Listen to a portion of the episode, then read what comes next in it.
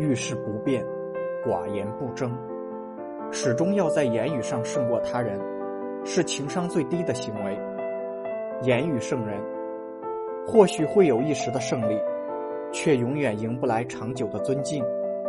辩论，是毁掉幸福生活的一大杀手。与亲近之人辩论，会使之冷漠疏远；与旁人辩论，又会徒增怒气愤恨。正如富兰克林说：“如果你辩论、反驳，或许你会得到胜利，可那胜利是短暂、空虚的，你永远得不到对方给你的好感。所以，遇事不辩，寡言不争，不是理亏退却。”恰恰是在尊重他人的同时，也保全了自己。